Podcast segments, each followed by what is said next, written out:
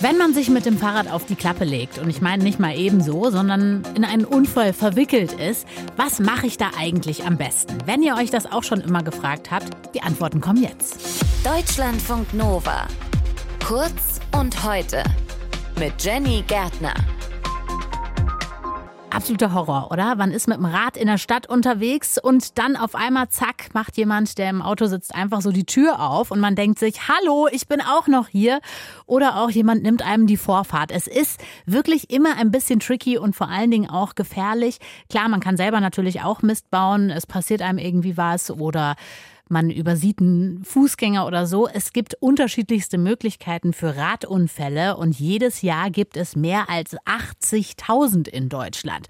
Und wenn wir selber verwickelt sind, dann wissen wir manchmal auch gar nicht, was muss ich denn jetzt eigentlich machen, steigen vielleicht vor lauter Aufregung einfach auf unser Rad und fahren davon.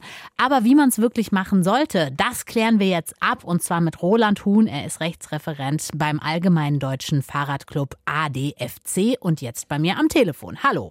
Ja, hallo auch. Die häufigste Frage, die bei so einem Unfall eigentlich auftaucht, ist die, rufe ich jetzt die Polizei oder nicht? Wie ist es bei einem Radunfall?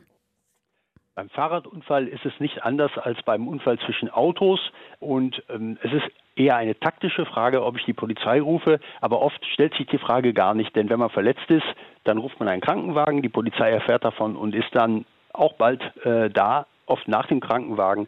Und ich würde sagen, wenn ganz klar ist, dass man selber Mist gebaut hat und man rechnet damit, neben dem Schaden bekomme ich dann vielleicht noch ein teures Bußgeld, dann wird es eher der Autofahrer sein, der auf der Polizei besteht.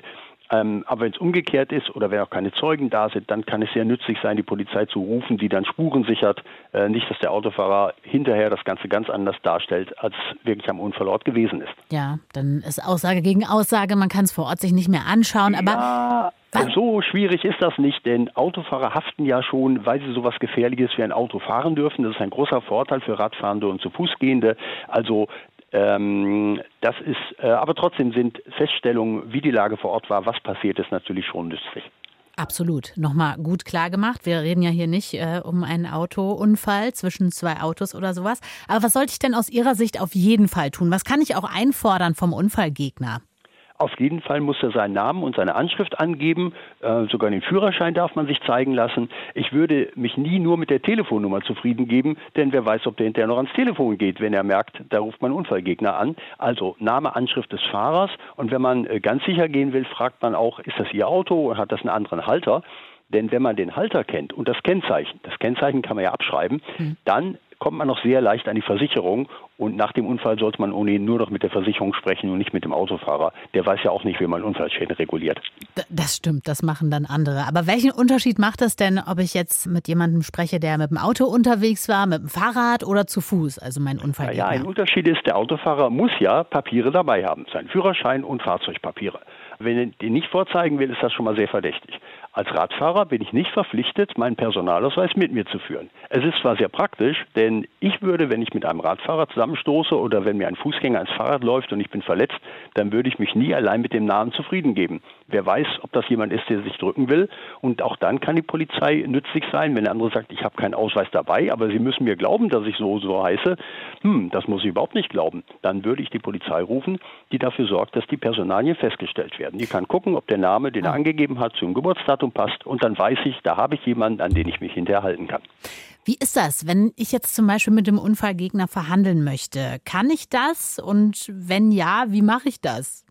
Ich würde es nicht empfehlen. Ich würde die Verhandlungen immer mit Profis führen. Das ist beim Auto die Kfz-Haftpflichtversicherung. Ich hatte es ja schon gesagt, der Autofahrer will den Schaden A nicht selbst bezahlen und er kann es auch gar nicht. Er muss es seiner Versicherung überlassen.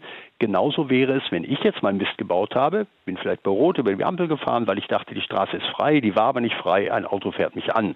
Der Autofahrer denkt in erster Linie nicht an mich, der ich da verletzt auf der Straße liege, sondern an den Blechschaden an seinem Auto und will meine Versicherung wissen.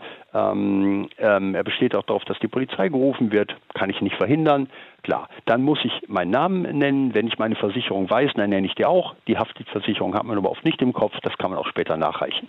Ja, zum Thema Versicherung würde ich auch gleich noch mal kurz kommen. Aber was ist, wenn ich zum Beispiel gar nicht ansprechbar bin? Also wenn ich jetzt wirklich ja. äh, was hatte, ich muss ins Krankenhaus gebracht werden mit dem Rettungswagen, bevor die Polizei kommt. Wie geht das, das dann? Das ist natürlich viel wichtiger als die Pflicht, am Unfallort zu bleiben und Angaben zu machen. Äh, dann muss ich die Angaben aber nachholen. Da kann ich nicht sagen, ein Glück, dass der Rettungswagen mich weggebracht hat. So komme ich ja gar nicht erst in Verlegenheit, meinen Namen zu nennen.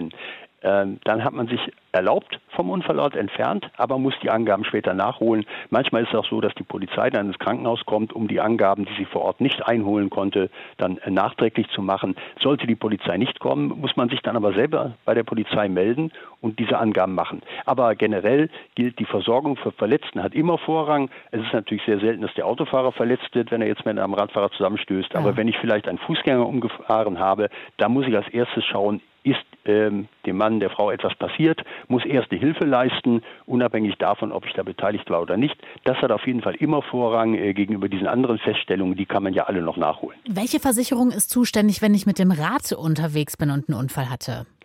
Da ist die private Haftpflichtversicherung ähm, äh, zuständig. Die ist auch sehr weit verbreitet. Fast 90 Prozent aller Haushalte haben sie. Man sollte sie auch als Radfahrer haben. Und ähm, wenn man die jetzt gerade vor Ort nicht dabei hat, reicht man die Angaben nach. Muss ich das bei meiner Versicherung melden? Spätestens dann, wenn der Unfallgegner sagt, ich habe hier eine Delle im Auto, das kostet gleich 2000 Euro, dann sollte man das der Versicherung melden. Und das ist auch kein Schuldeingeständnis. Manche denken, wenn ich die Versicherung nenne, dann habe ich ja schon zugegeben, dass ich schuld bin. Das ist nicht der Fall. Die eigene Haftpflichtversicherung unterstützt auch dabei, überhöhte Forderungen oder unbegründete Forderungen abzuwehren. Also da bekommt man auch Hilfe von seiner Haftpflichtversicherung, die man dann natürlich auch angeben muss. Was sollte ich unbedingt tun bei einem Radunfall? Dazu habt ihr Roland Huhn gehört, Rechtsreferent beim Allgemeinen Deutschen Fahrradclub ADFC. Deutschlandfunk Nova. Kurz und heute.